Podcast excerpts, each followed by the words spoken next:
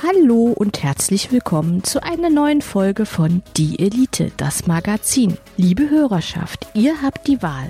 Wer soll heute euer Herz erobern? Ist es der Aushilfsjedi, der dir in 25 verschiedenen Dialekten erzählen kann, was er in 15 Jahren Podcasting schon alles erlebt hat und danach mit dir auf dem Gepäckträger rund um den Kessel radelt? Oder das Zeilenende, das kategorische Steine wirft, um wieder Schwung in die Kiste zu bringen und zwischen KIZ und Bierchen im Park die Romantik versteckt hält. So, liebe Hörerschaft, ihr müsst euch jetzt entscheiden. Also viel Spaß, hier ist die Elite.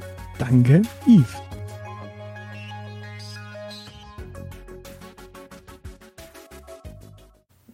Der eine hat eine Mütze, der andere hat die Mütze nicht. Tihihi. Hallo, Hallöle. Das ist also das Niveau, das wir unseren Elite-Bombardantinnen und Bombardanten nach den Feiertagen zumuten. Ja klar, der eine hat die Mütze, der andere hat die Mütze nicht. Oder genau genommen, den Mütze nicht. Also den Fraktionsvorsitzenden der äh, Sozialdemokraten, Mhm. der heißt ja auch Mütze nicht. Ralf Mütze nicht. Der ist auch Mütze nicht, ja. Mütze nicht. Und nach Weihnachten, und ich sehe ja jetzt gerade dich, du hast eine Kapuze auf und ich habe keine. Ja, so ist das. Ja. Ja, beschreibt uns also total toll, ja. Und der, der, äh, der Herr Mützenich ist ja ein profilierter Außenpolitiker und äh, da das Außenamt an die Grünen gegangen ist, hat da, äh, hat der gute Herr Mützenich auch kein Ministerium bekommen. Ja, ähm, ist, ist, dein, ist, dein, ist dein Stresslevel so hoch, dass wir einen Timer stellen sollen, damit, du nicht überkochst? Mein, mein Stresslevel ist immer äh, sehr hoch. Mein Alkoholpegel ist gesunken seit zweiten Weihnachten kontinuierlich nach unten. Also äh, ist Timer stellen immer eine gute Idee. Weil sonst Starte ich mal einen Timer, weil sonst, sonst kochst du über. Dann schauen wir mal, dass wir dieses äh, Kabinettstückchen hinkriegen. echauffiere ich mich hier zu sehr über die Sozialpiraten. Ja, also es, es, es folgt ja noch ein, ein Jahresrückblick. Ja, Den machen wir ja natürlich immer erst im neuen Jahr, weil wir wissen ja nicht, was am Ende des Jahres jetzt noch passiert. Wir sind jetzt also quasi zwischen den Jahren. Und wir haben ja noch ein bisschen was aufzuarbeiten von diesem Jahr, denn die Sozen haben ja noch irgendwann mal Personal nachgeschoben, haben jetzt auch noch Minister entschieden und irgendwie kam dann auch raus, dass da wohl tatsächlich einige Personalien durchaus diskutabel sind und spannend und ja. Genau. Und auch bei bekanntem Personal hat sich was äh, getan. Und deshalb würde ich mit dem gerne einsteigen. bei bekanntem Personal. Ja, ja. Also, ein, Also bisher war ja bisher war ja bekannt Bundeskanzler Olaf Scholz. ja, genau. Der Sparkassen, der Sparkassenschlumpf fängt an. Was was hat sich denn da geändert? Das, das Interessante ist, dass äh, Olaf Scholz weiterhin Interviews gibt. Mhm. Und Merkel hat das nie getan in 16 Jahren. Ich war total verblüfft, als ich äh, irgendwie was von öffentlichen Auftritten gelesen habe und dass er in irgendwelchen Pressekonferenzen sitzt und mit den Knillchen von Bild TV spricht und sowas. Äh, nenn das mal nicht Interview. Das ist sozialdemokratisches Kulturgut. Ja, ja, was, was, aber, wie sagte der große Sozialphilosoph äh, Gerd der äh, Flasche Bier? Ja, ja, ich weiß, zum Er Regieren sagte, brauche ich. äh, ich brauche ich brauch eine Flasche Bier und ansonsten brauche ich nur Bildbams und äh, Glotze. Ja, ne, das, das stimmt durchaus, aber ich äh, finde das äh, interessant. Also so, so ähnlich Olaf Scholz eigentlich der späten Angela Merkel klingt. Also dieses, äh, dieses Schwurbeln, das hat gewisse, hat eine gewisse Historie. Also das kann der auch hervorragend, aber er tut das auch tatsächlich in Pressemikrofone rein. Noch. Auch, auch mal abwarten. Äh, Das hat ja auch bei äh, Frau Merkel eine Weile gebraucht, bis sie dann irgendwann. Mm, Sie hat das so, wenn ich mich recht entsinne, von Anfang an hat sie sich sehr rar in den Medien gemacht. Und Olaf Scholz ist für meine Begriffe tatsächlich so präsent, dass ich fast das Gefühl habe, dass da Absicht hintersteckt und man einen anderen Stil pflegen möchte, einen kommunikativeren Stil offenbar. Ist so mein Eindruck. Abwarten. Wie gesagt, auch, auch, Schrö- auch Schröder hat am Anfang noch relativ interviewlastig äh, agiert und hat ja auch gesagt, er braucht Bildbams und Glotze. Ja, das hat er auch bis zum Ende gemacht. Und auch das war eine Absatzbewegung ähm, äh, gegenüber seinem Vorgänger, weil äh, Helmut Kohl ja die Presse nicht ausstehen konnte. Und dementsprechend auch nur mit ausgesuchten Haus- und Hofjournalistinnen, nein, Haus- und Hofjournalisten gesprochen hat. Ja, gut, er konnte die Medien nicht hassen, die ihn halt kritisiert haben, aber Ja, das gehört in einer Demokratie dazu. Ja, aber wie gesagt, das ist mir äh, aufgefallen. Seitdem Olaf Scholz äh, Kanzler ist, ist er trotzdem irgendwie in der Presse präsent. Und ich denke, ich, äh, Ich habe, glaube ich, zu wenig Presse in der Zwischenzeit äh, konsumiert, um das wirklich zu beurteilen. Mhm, mhm. Ja, gut. Aber vielleicht möchten unsere Elite-Bombardantinnen und Bombardanten ja da ihre Eindrücke teilen, was sie darüber denken, dass der, äh, der Sparkassenschlumpf halt äh, die erste Flöte spielt. Gut, N- Nancy, Nancy Faeser, also die äh, Innenministerin, äh, ist jetzt auch eine Frau. Ja, nicht zu verwechseln mit Nancy Fraser, bitte. Das ja, und auch nicht mit Phaserstrahlen. ja, wobei Nancy Faeser immer ein bisschen so ausschaut, als ob da gleich Phaserstrahlen aus äh, den Augen rauskommen. Ich frage mich übrigens, die hat einen Staatssekretär, der heißt äh, Mahmoud Özdemir. Ist das der der Typ, der für den Bereich Heimat dann zuständig ist? Äh, das könnte man sich wünschen, oder? Ja, das wäre doch schön. Äh, ja. Duisburg-Rheinhausen lässt grüßen. Oder Stuttgart-Hallstatt. Oder äh, wo hat, was haben wir noch so für soziale Brennpunkte? Berlin Mitte. Bergisch-Gladbach. Mönchengladbach. also, Ganz, ganz Oberhausen. Ganz ober. Ganz Gelsenkirchen. Ganz Dortmund. Mülheim an der Ruhr. Eigentlich der ganze Rupp, also eigentlich NRW. So, gut, ja. haben wir mal geklärt. Also, Genau. Ruppert ist ja NRW. Also, Genau. Könnte man sagen, ja, Nancy, Nancy äh, Faeser, ähm, die erste äh, Bundesinnenministerin von der Sozialdemokratie gestellt. ja, ich habe immer noch keine Ahnung, warum man, warum man das jetzt so dermaßen abfeiert, dass das jetzt auch endlich mal eine Frau macht, weil so in, jedem anderen Bereich gab's doch irgendwie schon irgendwie eine Frau, außer in Inneres. Mm, Ähm, Annalena Baerbock ist auch die erste Bundesaußenministerin. Äh, ein Bundes eine Bundesfinanzministerin gab es noch nicht. Das sind so die klassischen, die klassischen Ressorts. Hä? Innen, Doch. Außen, Innen, was? Innen, Äh, es, Außen, gab schon, es gab schon eine, in, äh, es gab schon eine Finanzministerin in Deutschland. Echt? Ja klar. Wen? Also zumindest, zumindest wenn Olaf Scholz nicht da war, äh, regierte die äh, schwäbische Hausfrau. Ja gut, die schwäbische Hausfrau hat es aber ehrenamtlich gemacht. Ja, ja, aber das war trotzdem die Finanz. Also das ist ja eigentlich die Finanzministerin seit, äh, äh, seit ich weiß gar nicht wann. Also Ja. im, im Grunde seit die schwarze Null in der Verfassung steht, äh, regiert automatisch die schwäbische Hausfrau mit.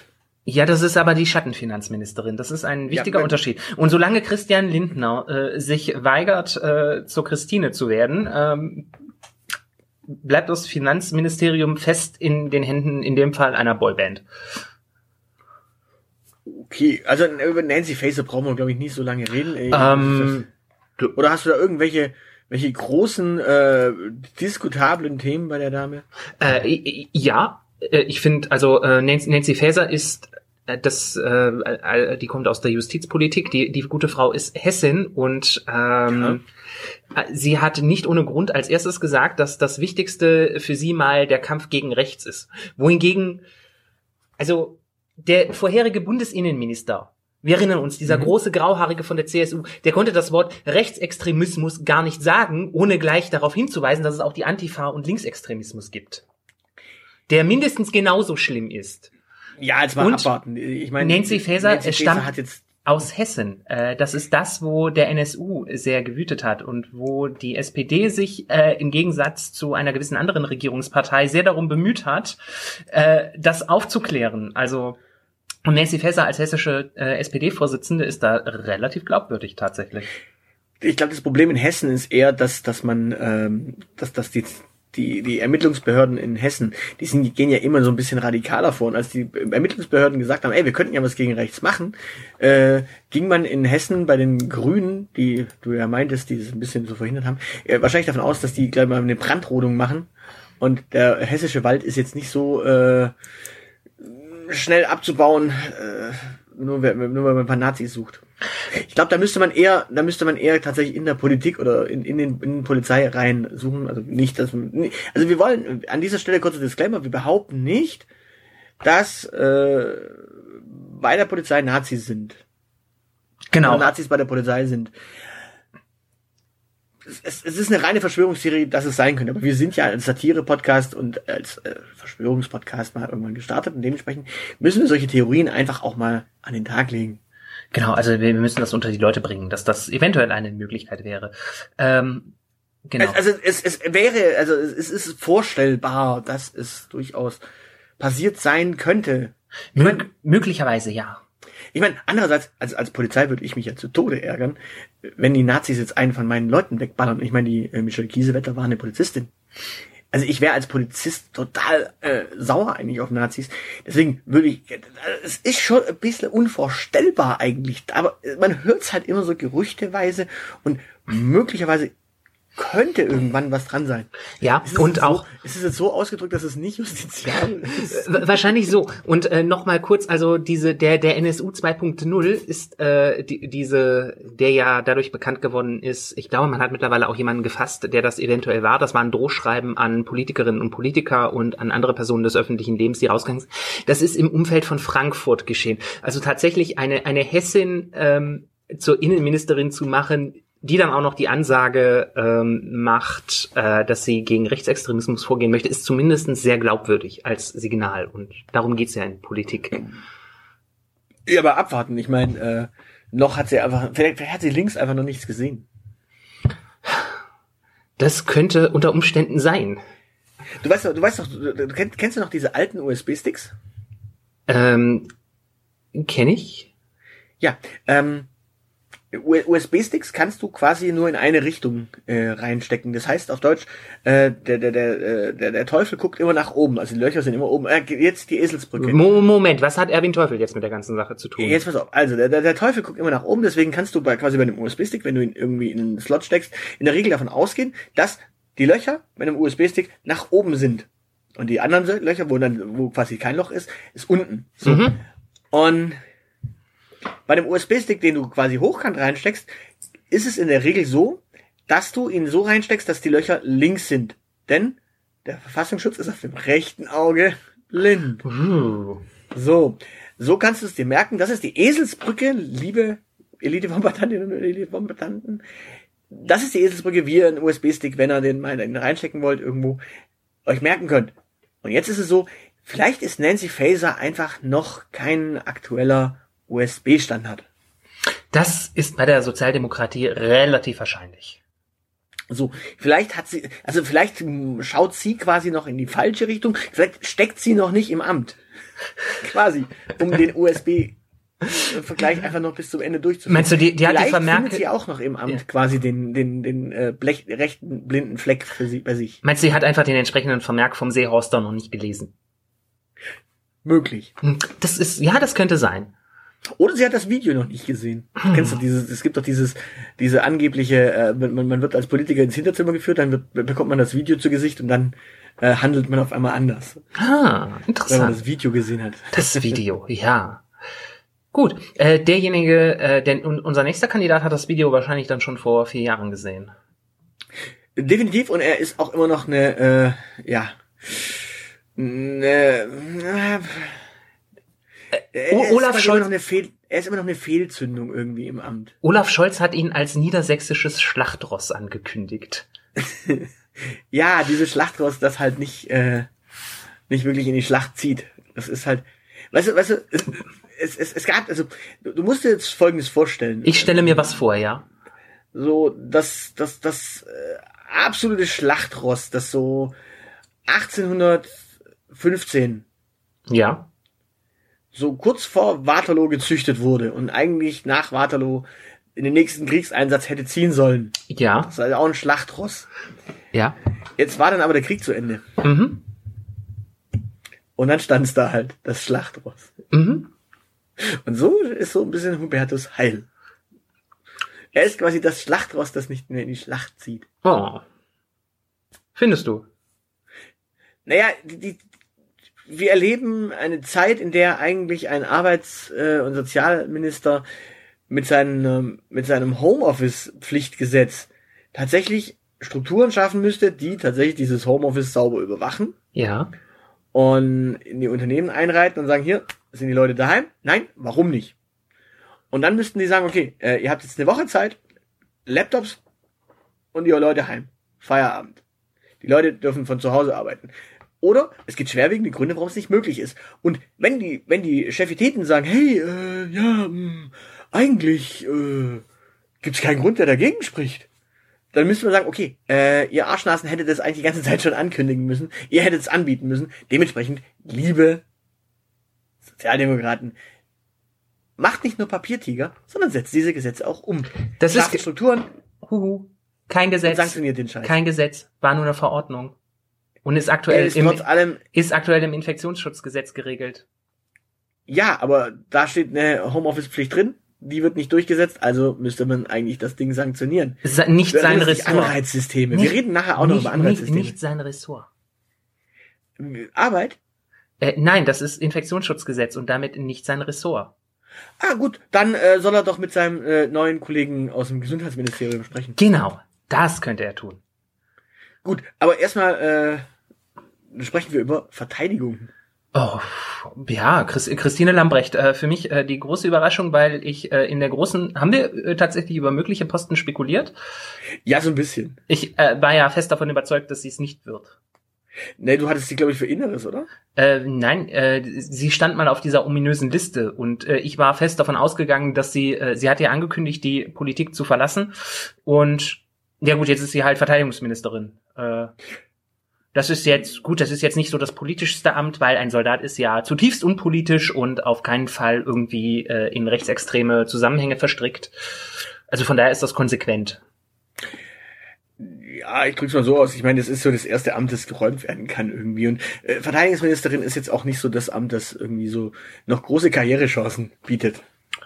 Also, Also- wenn du Verteidigungsministerin bist, wirst du entweder äh, nix mehr Gescheites oder du wirst irgendwie nach, äh, nach, nach Brüssel weggelobt im Hinterzimmer. Also der Karl Theodor zu Gutenberg verdient relativ gut und wenn ich das richtig in Erinnerung habe, war Ja, aber Politiker ist er nicht mehr. Ja, aber er verdient mittlerweile relativ gut. Er ist noch was geworden.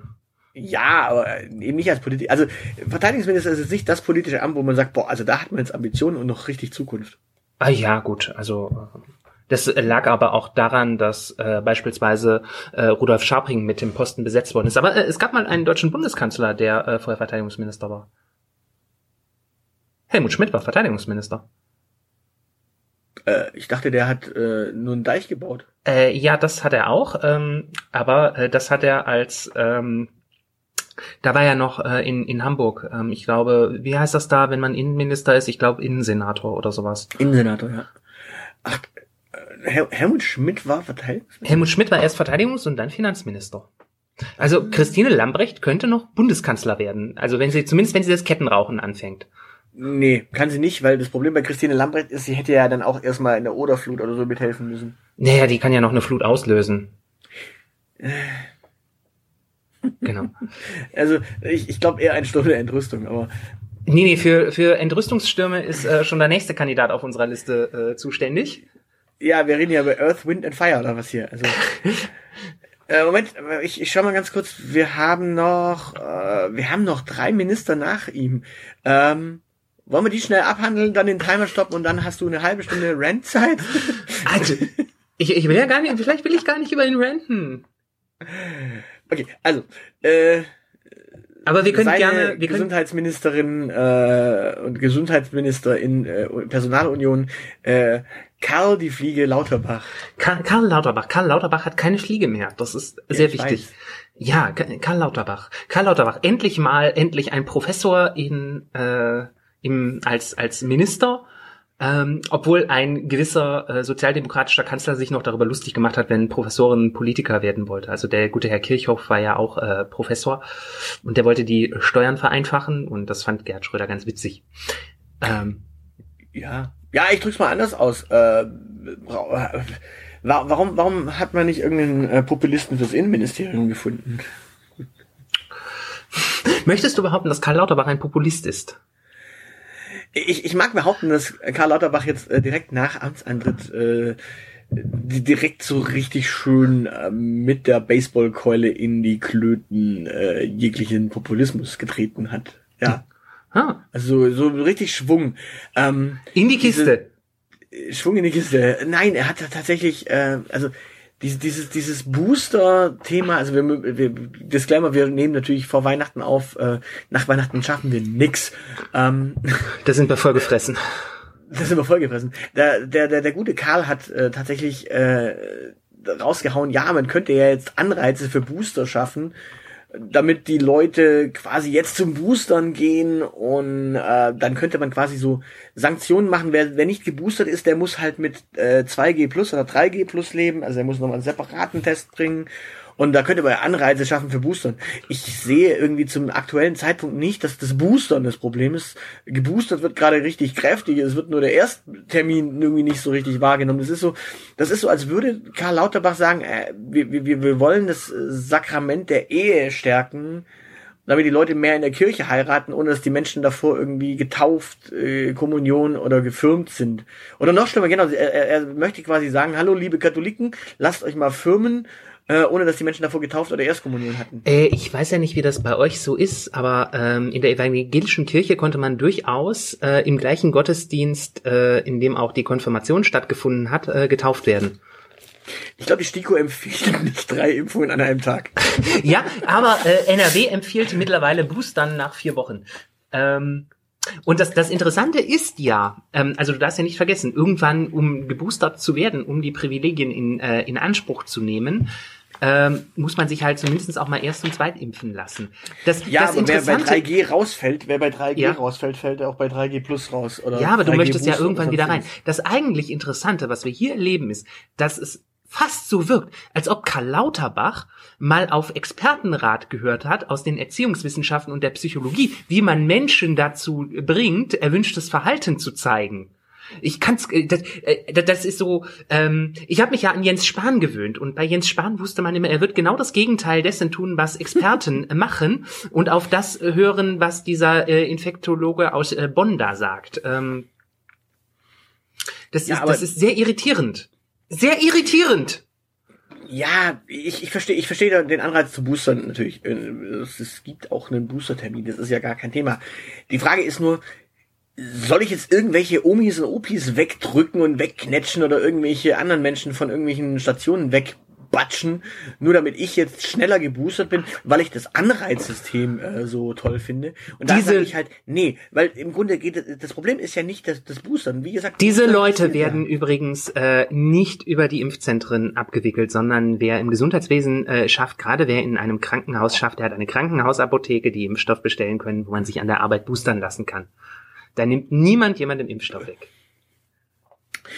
Okay, ja, aber bei der Hausarztpraxis äh, möcht, möchten auch wohl eher andere Leute vorerst geboostert werden. Ja. Plus Hausarztpraxen machen es übrigens nach fünf Wochen. Äh, nach fünf Monaten. Äh, ja, kann man ja machen. Wie gesagt, das, das, das Interessante ist, dass da überhaupt ein Politikwechsel vollzogen ist. Und ähm, du weißt ja, man, man darf Menschen nicht über Menschen nicht überfordern und äh, muss sie langsam an der Hand nehmen und sie daran gewöhnen, dass jetzt äh, ein anderer Wind weht. Und überhaupt die Tatsache, Leute fürs Impfen zu belohnen, das ist zu Beginn dieser Pandemie ist das noch hochgradig verspottet worden. Es gab da diesen Fall in Thüringen, den ähm, der äh, den die, die guten Menschen aus Logbuch Netzpolitik Politik auch gerne so äh, gerne anführen. Da gab es äh, zum Impfen eine Bratwurst dazu.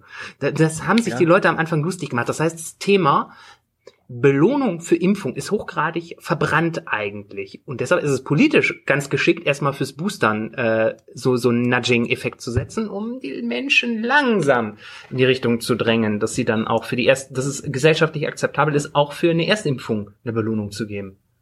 Ja gut, es gab ja diese Person, die hat sich, glaube ich, 27 oder Co. und Co.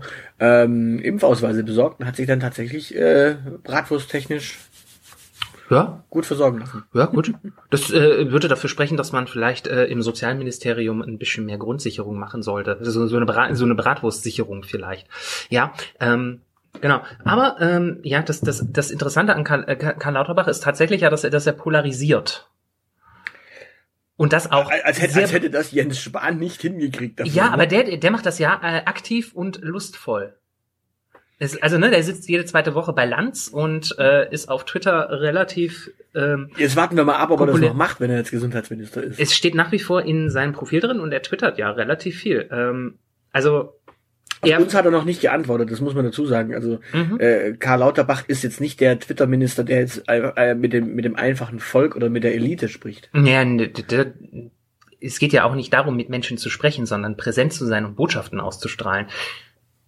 Das macht ein E-Mail-Verteiler auch im Zweifel. Ja, aber über den Müsstest du E-Mail-Verteiler. als E-Mail-Marketing äh, erfahrener Mensch Ja, aber über den E-Mail-Verteiler erreichst du Leute nicht und äh, steigerst deine Popularität nicht, weil du ein geschlossenes System hast, wohingegen du. Ja, aber du bist am Aussenden. ja, es geht aber da beim Populismus geht es ja darum, Bekanntheit zu erreichen und nicht ums Aussenden. Äh, Also ich würde mal sagen, E-Mail-Marketing äh, sorgt schon für Bekanntheit. Ich meine, der Prinz aus Nigeria ist, glaube ich, einer der bekanntesten Menschen auf der Welt. Ja, aber das Er ist nicht nur halt- scheiße reich und bleibt auf seiner Kohle sitzen. Er ist auch noch der, einer der bekanntesten Menschen. Also wenn du behauptest, E-Mail-Marketing sorgt nicht für Bekanntheit, dann frag mal den Prinz aus Nigeria. Also, Das sind viele Prinzen. Du hast da was falsch verstanden. okay. Ja, aber in Personalunion ist es dann am Ende halt doch einer. Also, ja, Karl Lauterbach. Aber äh, nee, das, das Interessante an Karl Lauterbach finde ich ist tatsächlich, dass er der einzige äh, äh, von diesen Pupsnasen ist, der das äh, Populismusspiel verstanden hat. Ja, aber eigentlich hätte ich erwartet, dass der Typ ins Amt kommt und sagt, so, und hier ist jetzt ist mein Notfallplan, ich habe es ja das ganze Jahr schon gesagt, hier ist mein Notfallplan, macht. Und das hat er wiederum nicht gemacht. Da denke ich mir also, okay. Ähm, Aber das kann ein Minister doch gar nicht. Da, das Natürlich, er kann doch sagen, hier, das ist meine Verordnung, ministeriale Verordnung. Ja, aber die muss im Kabinett abgestimmt werden. Das heißt, da müssen alle anderen Minister zustimmen. Muss ich dir jetzt Politik erklären? Was hast du noch gleich studiert? Nee, die, die anderen werden doch zustimmen. Ich meine, er ist Professor und er hat Ahnung von äh, Gesundheit. Und ich meine, die haben ja Nochmal, eingestellt. nochmal kurz zurück. In den letzten vier Jahren hat die CDU zusammen mit der SPD regiert und Jens Spahn war hochgradig beratungsresistent. Ja, ja. Aber ich meine, die, die anderen dürften ja ihm jetzt aktuell noch zustimmen. Die sind ja alle noch irgendwie äh, im Freudentaumel und benebelt, dass sie jetzt in der. Übrigens, ich, ich muss mal ganz kurz fragen. Ähm, eine Ampel ist ja eigentlich rot, gelb, grün. Ja. Jetzt ist es doch aber so, dass Gelb gar nicht in der Mitte ist, wenn man die Zahlen von oben nach unten liest. Also müsste man doch eher was nehmen, wo Grün ein bisschen mehr Anteil hat, Rot einen großen Anteil hat und Gelb ein bisschen Anteil hat. Also beispielsweise Grundsätzlich, Muckel. grundsätzlich würde ich dir recht, grundsätzlich würde ich dir recht geben, aber Christian Lindner sitzt halt in der Mitte. Christian Lindner Ja. repräsentiert den, äh, äh, repräsentiert die Mitte der Gesellschaft.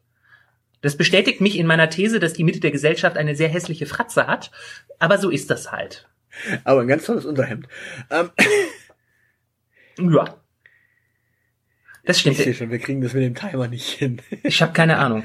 Ja, doch. Wir, Ja. Wir, ja, doch. Wir, wir können uns. Äh, du, du hast behauptet, äh, Karl Lauterbach ist ein Populist. Ich habe behauptet, er ist ein guter Populist. Ähm, Ja, aber die, die Frage, also wollen wir ganz kurz noch drauf raus, warum Karl Lauterbach durchaus eine, eine passende Minister, Ministerpostenbesetzung ist, aber auf der anderen Seite man immer vorsichtig sein muss mit dem, was man äh, da hat, denn viele viele Menschen kommen ja immer und sagen, ja, der Verteidigungsminister muss eigentlich ein Militär sein.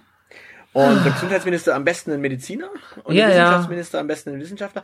Das Problem ist, wenn du da jemanden nimmst, der so richtig Ahnung von der Materie hat, dann kann der auch der komplett falsche sein. das stimmt. Der Vorteil an Lauterbach, äh, ich bin da ja auch immer ganz äh, vorne mit dabei äh, zu verteidigen, dass Jens Spahn keine Flitzpiepe war, weil er Bankkaufmann war, sondern weil er eine Flitzpiepe war. Äh, Karl Lauterbach ist ja äh, glücklicherweise äh, Professor. Das heißt, der ist kein praktizierender Mediziner, sondern der ist Wissenschaftler. Das ist ja noch Gut, aber ich mache jetzt. Rainer Wendt auch nicht zum Innenminister. Das Einzige, was man äh, mit Rainer Wendt machen sollte, ist äh, justiziabel. Der ist, der ist kein praktizierender Polizist. Das ist auch schön. Rainer Wendt, du bist kein praktizierender Polizist. Grüße an Jan Böhmermann. Ja, genau. ähm, genau, also das könnte tatsächlich äh, ein Problem sein, äh, dass Karl Lauterbach tatsächlich zu nah an der Materie ist. Ähm, Ja, ich, ich muss nur mal ganz kurz darauf raus. Ähm, man, man muss immer vorsichtig sein, was man sich wünscht, weil wenn man sich da ein Militär wünscht und der Militär sagt, ja, okay, wir müssen uns aber mal richtig aufrüsten und mal richtig ranklotzen, weil wir haben ein Feindbild, ein Feindbild, ja, ein Feindbild, dann hat man ein Problem, weil dann hat man auf einmal einen General oder einen Admiral in der Position, in der er sich quasi Waffen wünscht. Und das ist nicht unbedingt äh, das, das Ziel davon. Ich meine, so ein Mediziner, du darfst nicht vergessen, so ein Mediziner hat ja auch Interesse, dass Operationen stattfinden. ja. Also, Es sei denn, er ist Internist. wieso? Naja, weil Internisten nicht operieren. Ein Interesse an Operationen hat nur ein Chirurg. Ja, und ein Anästhesist. Ja, gut. Und Dementsprechend, also es, es, es, gibt schon so ein paar, und es gibt ja auch, äh, ja, Unfallchirurgen zum Beispiel. Das sind Chirurgen. Das sind Ja, aber Zahnärzte sind ja Chirurgen, keine wie Chirurgen. der Name schon sagt. Ja, aber Zahnärzte sind keine Chirurgen. Das stimmt, deshalb operieren die ja auch nicht. Oh, doch, auch manchmal nehmen die einen Weisheitszahn. Ja, die pulen Weisheitszähne raus. Das ist aber nicht operieren. Nö. Das ist so, wie wenn ich einen Braten schneide. Zahnmedizin ist die, wenn das Zeilenende einen Braten schneidet. So, gleich mal bei allen Zahnärztinnen und Zahnärzten beliebt gemacht, obwohl ich habe gerade schon die FDP gebasht, das heißt, die mögen mich eh nicht. Ja, ich meine, Zahnärzte haben, Zahnärzte sind immer, immerhin mein Lieblingsstatistikphänomen. Das sind die mit der höchsten Selbstmordrate, ne? Das sind die Ärzte mit der höchsten Selbstmordrate. Man muss immer vorsichtig sein, was, wie man es formuliert. Genau. Äh, Liebe, liebe Elite-Bombardantinnen und Elite-Bombardanten, warum haben Zahnärzte die höchste Suizidrate unter allen Ärzten? Da haben wir eine meine Folge. Folge, nee, da haben wir mal eine Folge zu gemacht. Die müssen jetzt einfach rückwärts hören und uns sagen, in welcher Folge wir das schon mal besprochen haben. Genau, Spaß mit Statistik. Ja, genau. So, äh, so viel äh, zu Karl Lauterbach vielleicht. Ja, sehr gerne. Ähm, Svenja Schulze, wir hatten sie irgendwie schon in die Richtung äh, diskutiert, äh, macht jetzt wirtschaftliche Zusammenarbeit und Entwicklung. Du hattest sie, glaube ich, in die Richtung äh, diskutiert. Ich hätte äh, sie ja eher im Innenministerium gesetzt. Genau. Ähm, ja, kann man jetzt, äh, das Ministerium für wirtschaftliche Zusammenarbeit und Entwicklung ist jetzt, äh, ja. Das Interessante ist, dass sie äh, Nils Annen aus dem Außenministerium äh, dazu geholt hat. Ähm, das äh, klingt ein bisschen so, als ob sie da so das äh, so ein zweites Nebenaußenministerium mal wieder aufmachen wollen. Naja, es geht um wirtschaftliche Zusammenarbeit. Das heißt auf Deutsch, du musst dann mit den Leuten, die noch so Entwicklung mitbringen, musst du ja zusammenarbeiten. Das heißt, du hast dann solche Entwicklungsländer wie beispielsweise Österreich. Österreich. Und da kennt sich der Nils Anja sicherlich aus. Der ist Was? Hamburger. Ja, also. Dann kennt, also, der hat doch unter Garantien im Österreicher schon mal Bauland verkauft bei Ebbe. Möglicherweise. Jo. Es gibt äh, Cum-Ex, es gibt Cum-Cum und es gibt Ebbe. Das, Das kannst du da wahrscheinlich sogar von der Steuer absetzen. Das, das Geld kannst du dann der, vom Staat zurückzahlen lassen für diese Transaktion, weil das irgendwie förderliches Land war für Umweltschutz oder sowas. Also die Österreicher wollten da sicherlich irgendwie äh, Solarpaneele hinbauen oder Windparks. das klingt äh, total plausibel, ja. Ja, Svenja Schulze macht jetzt äh, Entwicklung und wirtschaftliche Zusammenarbeit, nachdem sie Umwelt schon nicht hingekriegt hat. Das ist doch mal. Ja, Also, genau. Der globale, gehen wir der gehen wir aus, globale die- Süden zittert. Wollte ich gerade sagen, gehen wir jetzt davon aus, dass der globale Süden in den nächsten vier Jahren äh, sich eigentlich auch kein Stück weiterentwickelt. Ja, das ist ja im, Zumindest Sys nicht von uns aus entwickelt. ist ja im System intendiert. Nee, nicht wirklich, weil es gibt ja natürlich jemanden, ist das, im, ist das im System intendiert. In kapitalistischen Systemen brauchst du immer jemanden, den du ausbeuten kannst. Ja, aber es gibt ja tatsächlich jemanden, der für Entwicklung dort unten sorgt. Es sind halt nur nicht wir. Du meinst der Chinese. Ja, der Chineser macht es. Ja, weil der überall Sachen hinbaut. Naja, wenn er da halt äh, sich auch überall Sachen abbaut. Das auch. Der, der, das, das Schöne am Chineser ist halt, der, der Chines geht nicht hin und sagt hier, guten Tag, äh, wir haben hier eine Armee dabei, wir besetzen sie mal und äh, schlachten sie ab und äh, wenn sie nicht spuren, schlachten wir sie ab und ansonsten nehmen wir ihre Rohstoffe.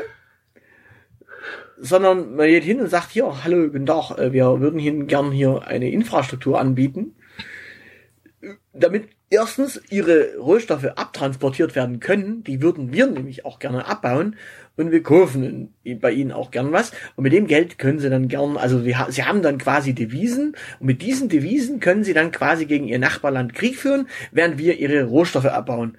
Im Notfall bauen wir mit diesen Rohstoffen sogar Waffen, die wir dann wiederum, oder Ba- Bauteile, die wir dann wiederum Leuten verkaufen, die daraus Waffen bauen oder im Notfall verkaufen wir ihnen selbst die Waffen. Das ist doch nicht schlecht. Also wir geben ihnen quasi Geld, und bauen ihnen Infrastruktur, damit sie sich Waffen kaufen können, um auf dieser Infrastruktur gegen den Feind zu ziehen.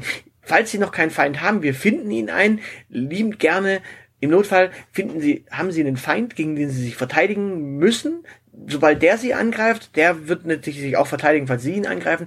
Im Notfall quasi Frieden schaffen mit Waffen, weil jeder hat dann quasi Waffen da unten und die Infrastruktur ist dann trotzdem für die Chinesen. Ist das nicht schlecht? Also nicht gut? Das klingt super. Ich, ich sehe da auch, ich sehe gerade Potenzial für ein großes Kollaborationsprojekt in der kommenden Bundesregierung. Die Svenja Schulze könnte das mit den Chinesen einfädeln, dass die Chinesen der Clara Geiwitz einen funktionierenden Flughafen für Berlin liefern. Die ist Ministerin für Wohnen. Und nein, Wohnen, Stadtentwicklung und Bauwesen. Und so ein Flughafen ist wichtig für Stadtentwicklung und Bauwesen. Vor allen Dingen im Fall des Berliner Flughafens, weil der ist baufällig. Moment, also, ganz kurz. Ähm, Bauwesen. Ja? Es es gibt Wesen, die bauen. Das nennt man Meinzelmännchen oder Bauarbeiter. Das heißt auf Deutsch, die Clara Geiwitz. Sie heißen Heinzelmännchen. Die Meinzelmännchen sind äh, die kleinen Viecher aus der Lügenpresse. Okay.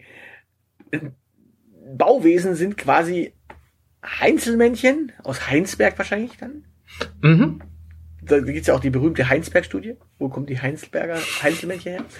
Und wobei, war das nicht auch Lügenpresse? Ob Auf Karl Lauterbach die gelesen hat, diese Heinzelmännchen-Studie?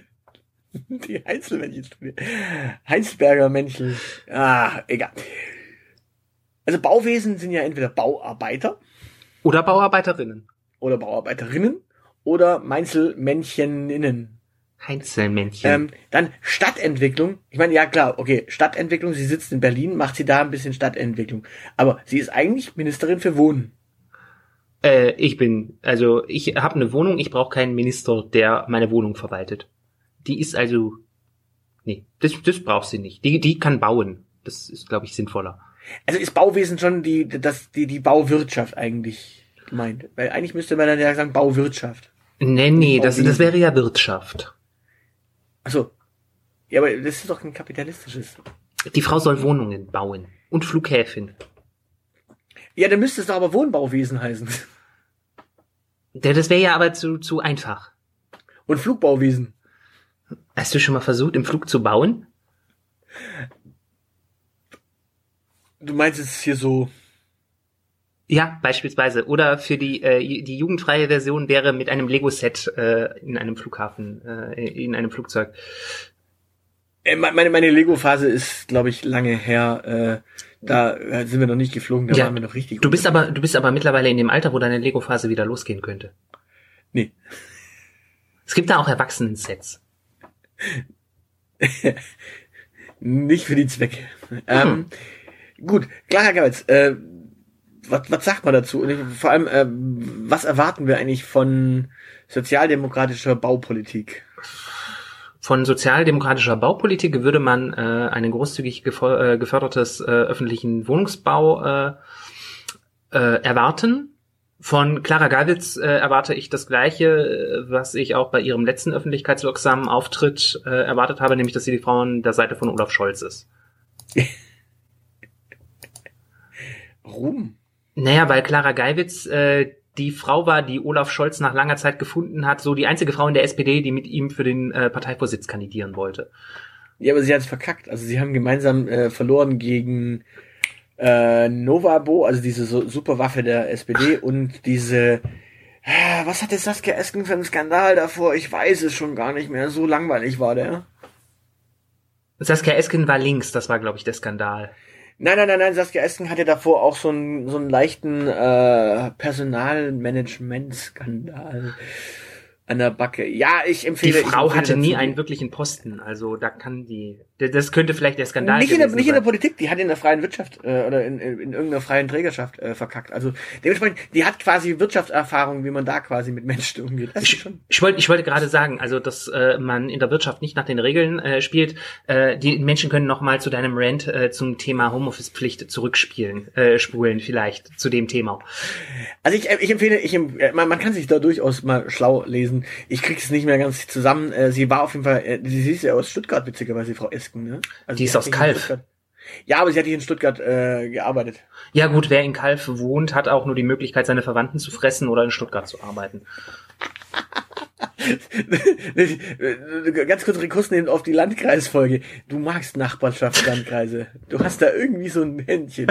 Ich habe äh, ein- ich hab, äh, einen freundlichen Hinweis bekommen, dass man von mir eigentlich erwartet hätte, dass ich mich auch zum Zollernalbkreis äh, äußere, aber äh, habe ich gesagt, also wenn mir gar nichts Gutes einfällt, dann schweige ich einfach. Den, den haben wir, den haben wir, den haben wir bis gar nicht behandelt, den Zollernalbkreis. Ja, ja, das, deshalb sage ich das ja.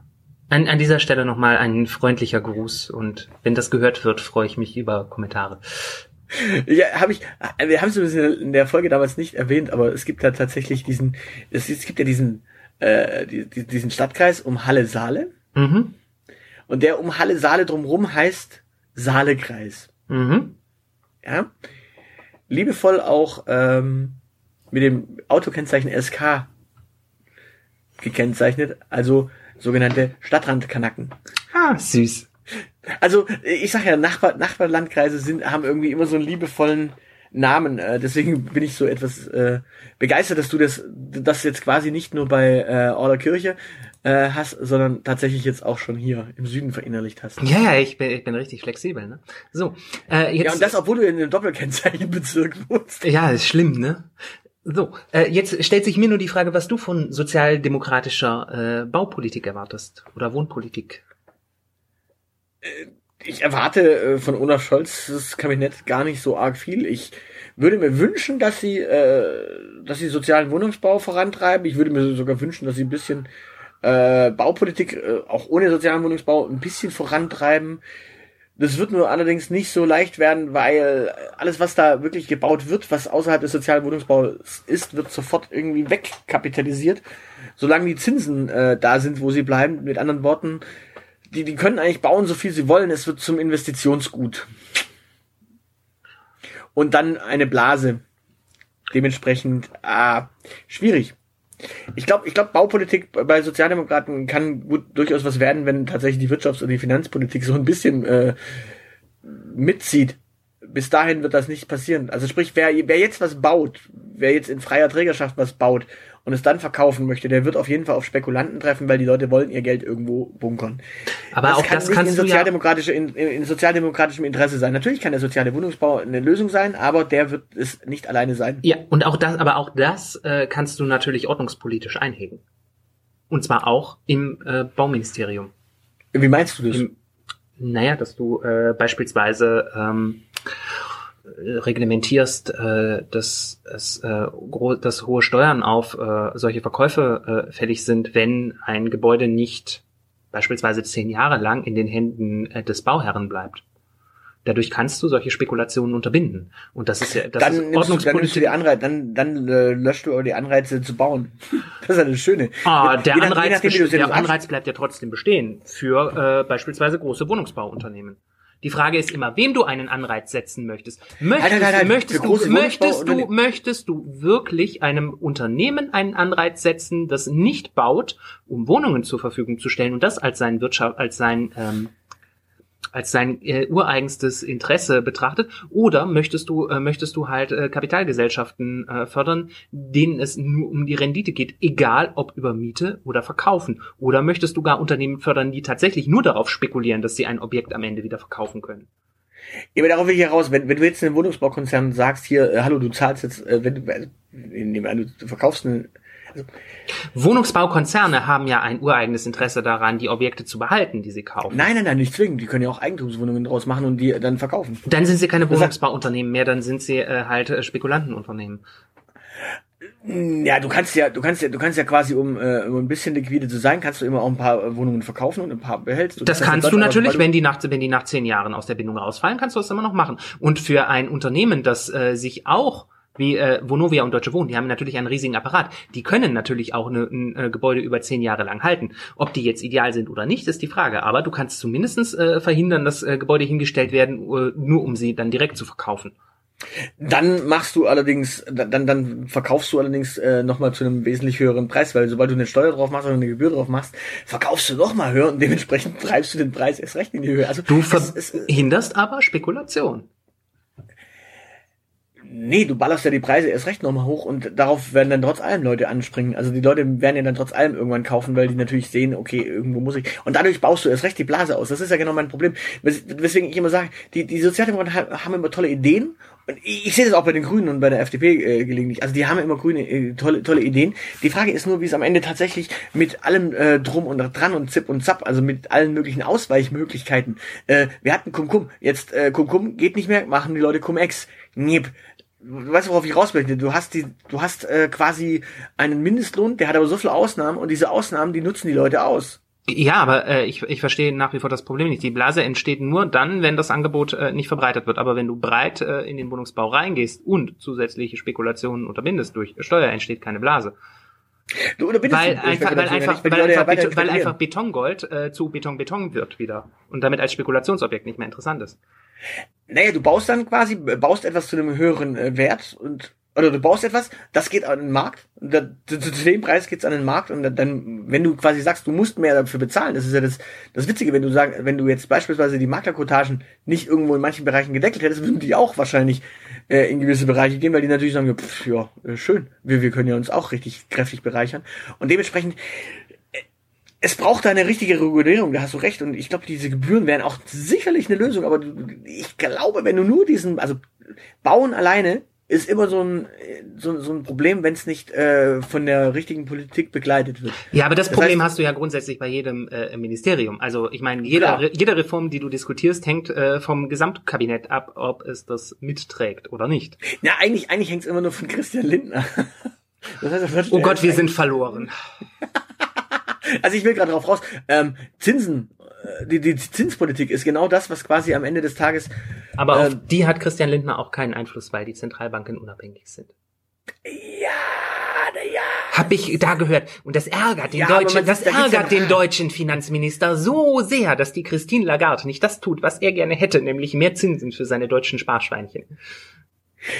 Ja, aber die Deutschen haben ja über ihre äh, Institute dann wiederum Zugriff auf die Europäische Zentralbank und Sind da aber nur einer unter vielen. ja, aber immerhin einen fast ständigen Sitz. Ich glaube, die haben äh, sind einmal in sieben Jahren oder acht Jahren oder sowas nicht dabei, also dementsprechend. Ja. Aber trotzdem, die Franzosen sind halt auch immer dabei. Ja, gut.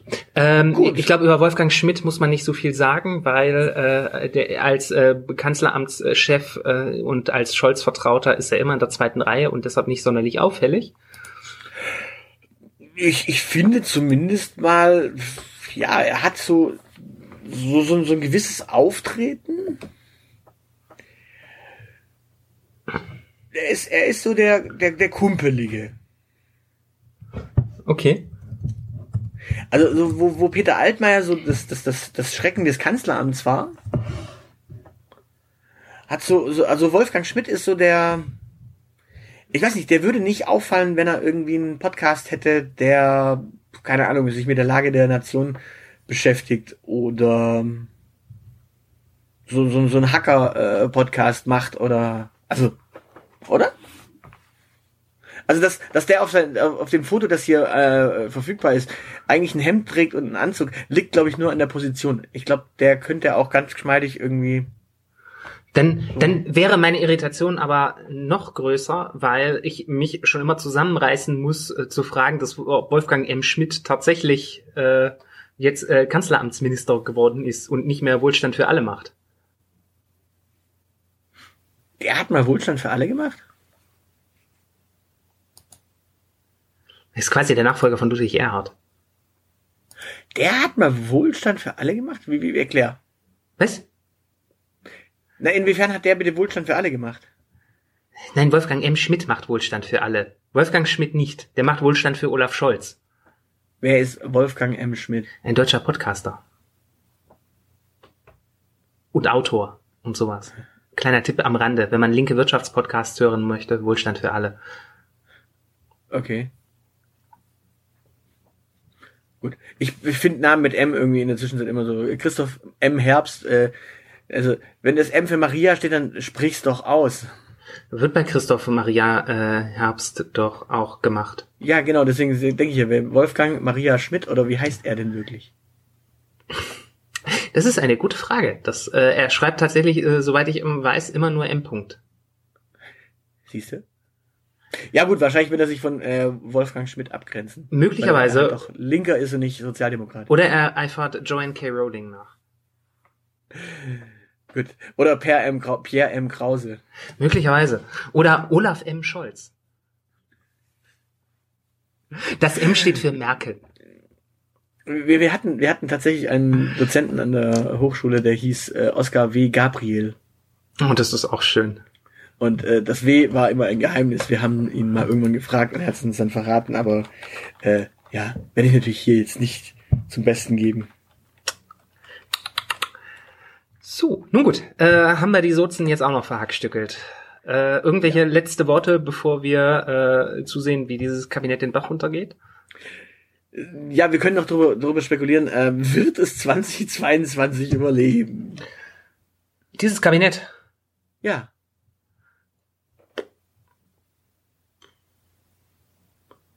Das könnten wir tun. Okay, wird es dieses, dieses, dieses Jahr überleben? Wird die Koalition 2022 äh, überleben?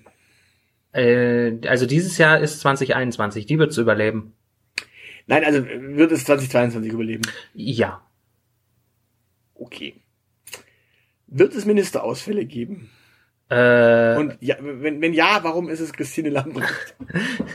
äh, die, die Frage, äh, äh, wird es Ministerausfälle geben oder Ministerausfälle? Also sowas wie Andi Scheuer oder sowas wie äh, Karl Theodor zu Guttenberg?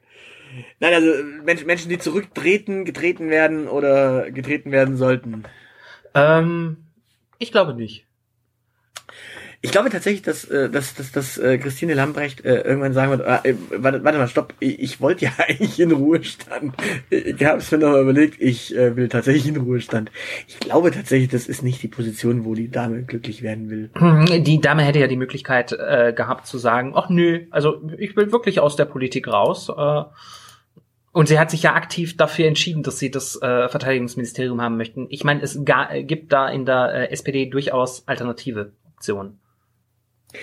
Die, die, die Frage ist, vielleicht, vielleicht ist sie ja wirklich nur ein Platzhalter. Vielleicht hat sie gesagt, okay, ich möchte in einen Ruhestand.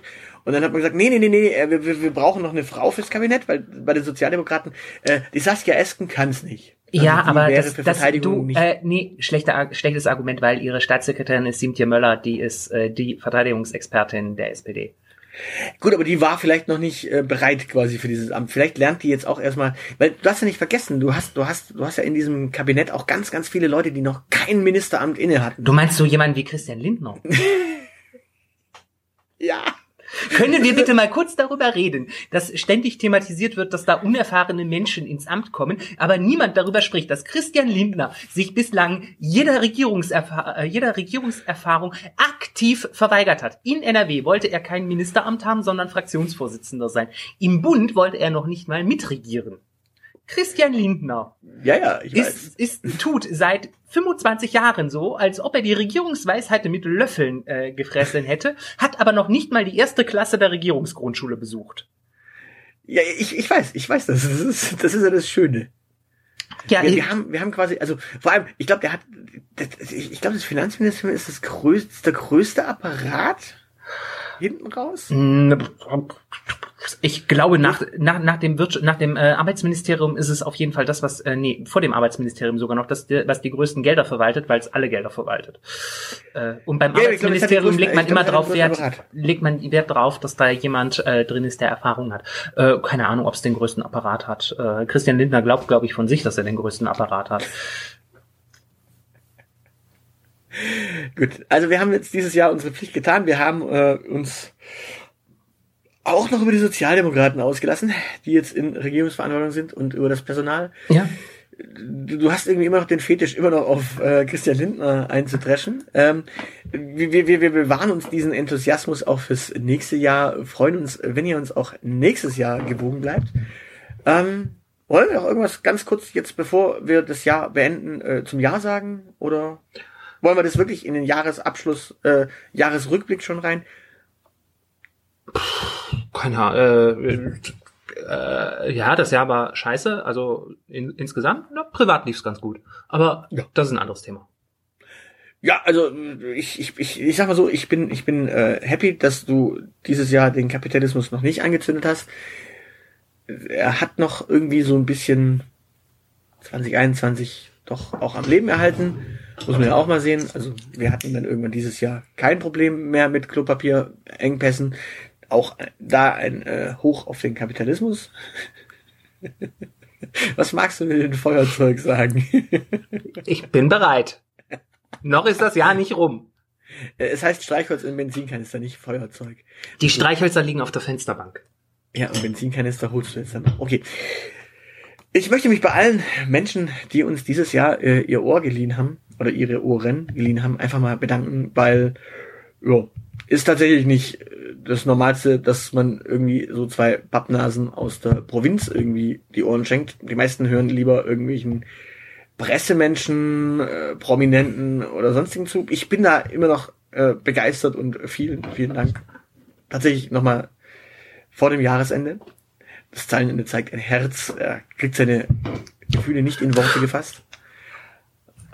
Nee, nee, nicht, nicht aufs Mikrofon tropfen mit den Tränen. Das ist so ähm, ich, möchte, ich, möchte mich, ich möchte mich bei allen bedanken, die uns tatsächlich auf äh, Patreon gespendet haben.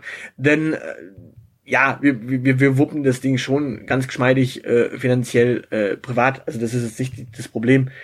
Aber es, es freut natürlich, wenn man uns was in den Hut wirft und äh, dieses Projekt dann damit tatsächlich äh, von anderer Seite gegenfinanziert wird. Danke. Äh, Wir, können jetzt natürlich sagen, äh, das macht uns auch unabhängiger äh, von irgendwelchen Werbeträgern und von irgendwelchen Einflüssen von außen. Also wir, wir, wir sind natürlich damit geschützt vor irgendwelchen Zugriffen von Illuminaten, die uns bezahlen wollen oder was weiß ich wem. Genau, wir müssen nicht auf das Angebot der AfD angehen, uns zu sponsern. Oder, oder, oder irgendwelche leeren schwarzen Koffer von Christian Lindner äh, vertrauen. Ja, möglicherweise. Ja, am Ende, am Ende steht vielleicht auch hinter diesem Projekt tatsächlich eine schwarze Null, das ist schön. Da müssen wir noch mal kurz drüber reden, wer von uns beiden der Schwarze ist und wer die Null. Nee, also äh, wirklich vielen Dank für alle, die uns äh, einen Euro in den Hut werfen und die uns das Ohr leihen. Was ihr natürlich tun könnt, ist, äh, wenn ihr uns das Ohr dieses Jahr geliehen habt und ihr seht andere Menschen, die auch Ohren haben, äh, verratet denen, dass es uns gibt. Also die, die müssen uns ja noch nicht mal einen Euro in den Hut werfen. Die können uns ja erstmal auch nur ihr Ohr leihen. Das wäre super, genau. Also regelmäßig hören, ähm, uns mitteilen, wie sie das Ganze so fanden, in einen kritischen Austausch mit uns treten. Ähm, wir freuen uns immer, von euch zu hören. Ihr wisst ja, äh, Applaus ist das Brot des Künstlers, also sofern sein Brot gesichert ist. Ähm, jo. Ich, oh, ich, ich weiß nicht, ob ich danach bitten, äh, dar- darum bitten soll. Also ich meine, worum wir immer bitten, sind natürlich Rezensionen. Da freuen wir uns immer auf iTunes Rezensionen. Äh, gebt äh, eure, eure Meinung eine Stimme äh, auf iTunes. Wir waren jetzt nicht so häufig bei irgendwelchen Spotify-Jahresrückblicken in den Top-Podcast-Listen. Ich weiß aber auch nicht, ob wir da hin wollen, ob wir auf Spotify gehört werden wollen oder nicht doch äh, auf allen anderen Plattformen einfach uns auch äh, glücklich fühlen, dass ihr uns hört. Äh, so, solltet ihr uns natürlich hören und ihr nutzt Spotify eh für Podcasts, dann nutzt uns da halt auch und dann macht uns mal zu eurem äh, Lieblingspodcast auf Spotify. Wir müssen mal gucken, dass wir dann von der von der Sendezeit her mal hinkommen, weil da geht's ja glaube ich auch um Minuten. Ich habe keine Ahnung. Ja, also in der Zwischenzeit kann man uns auch dieses Jahr, glaube ich, schon mehrere Tage hören, wenn man uns hört. Also dementsprechend, ihr schafft es schon. Und ja, ansonsten, äh, wir hoffen, ihr hattet ein schönes Weihnachtsfest und wünschen jetzt einen guten Rutsch in 2022. Und ja, wer weiß, vielleicht kommen ja dann die goldenen Zwanziger. Ja. Und wenn ihr da draußen noch ungeimpfte Arschlöcher seht, ne, einfach mal einen Impftermin machen. Geht auch nach Weihnachten. Ich, ich, ich frage mich gerade, äh, wie, wie justiziabel es ist, äh, zum, zum Impfen aufzurufen. Also einfach mit Impfstoff losziehen und sagen, ey, ihr impft? Ne. Ich glaube, das ist Körperverletzung, aber das kriegt man, glaube ich, irgendwie auch gedeichselt. Ja, also, also Leute, also wenn sich da draußen jemand bemüßigt fühlt, äh, wir äh, werden dann auch dazu aufrufen, euch finanziell zu unterstützen, wenn es da zum Prozess kommt. Äh, nein, wir werden, äh, von welchem Geld? Nein, wir rufen ja dazu auf, dass man dafür Spenden gibt. So, und jetzt, Ach so, okay, ich dachte gerade. Okay, ja. Äh, Ja, genau, wir rufen für Spender auf, äh, die spenden dann irgendwie Geld, Nieren, Zeit. genau. nerven. So. Jetzt haben wir euch genug genervt für 2022, äh, 2021, äh, 2022 geht's weiter. Wir nerven euch dann weiter und bleibt uns gewogen. Ciao, ciao. Tschüss, tschüss. Das soll's für heute gewesen sein. Für weitere Informationen besucht unsere Webseite www.dielite.org. Alle, die uns für diesen Podcast etwas in den Hut werfen möchten, werden unter patreon.com slash dieelitepodcast fündig. Vielen, vielen Dank. Unsere Social Media Kanäle findet ihr ebenfalls unter @dieelitepodcast. Und natürlich freuen wir uns auch auf Feedback per Mail an außelcd oder zeilenende at dieelite.org. Danke für die Aufmerksamkeit. Auf Wiederhören.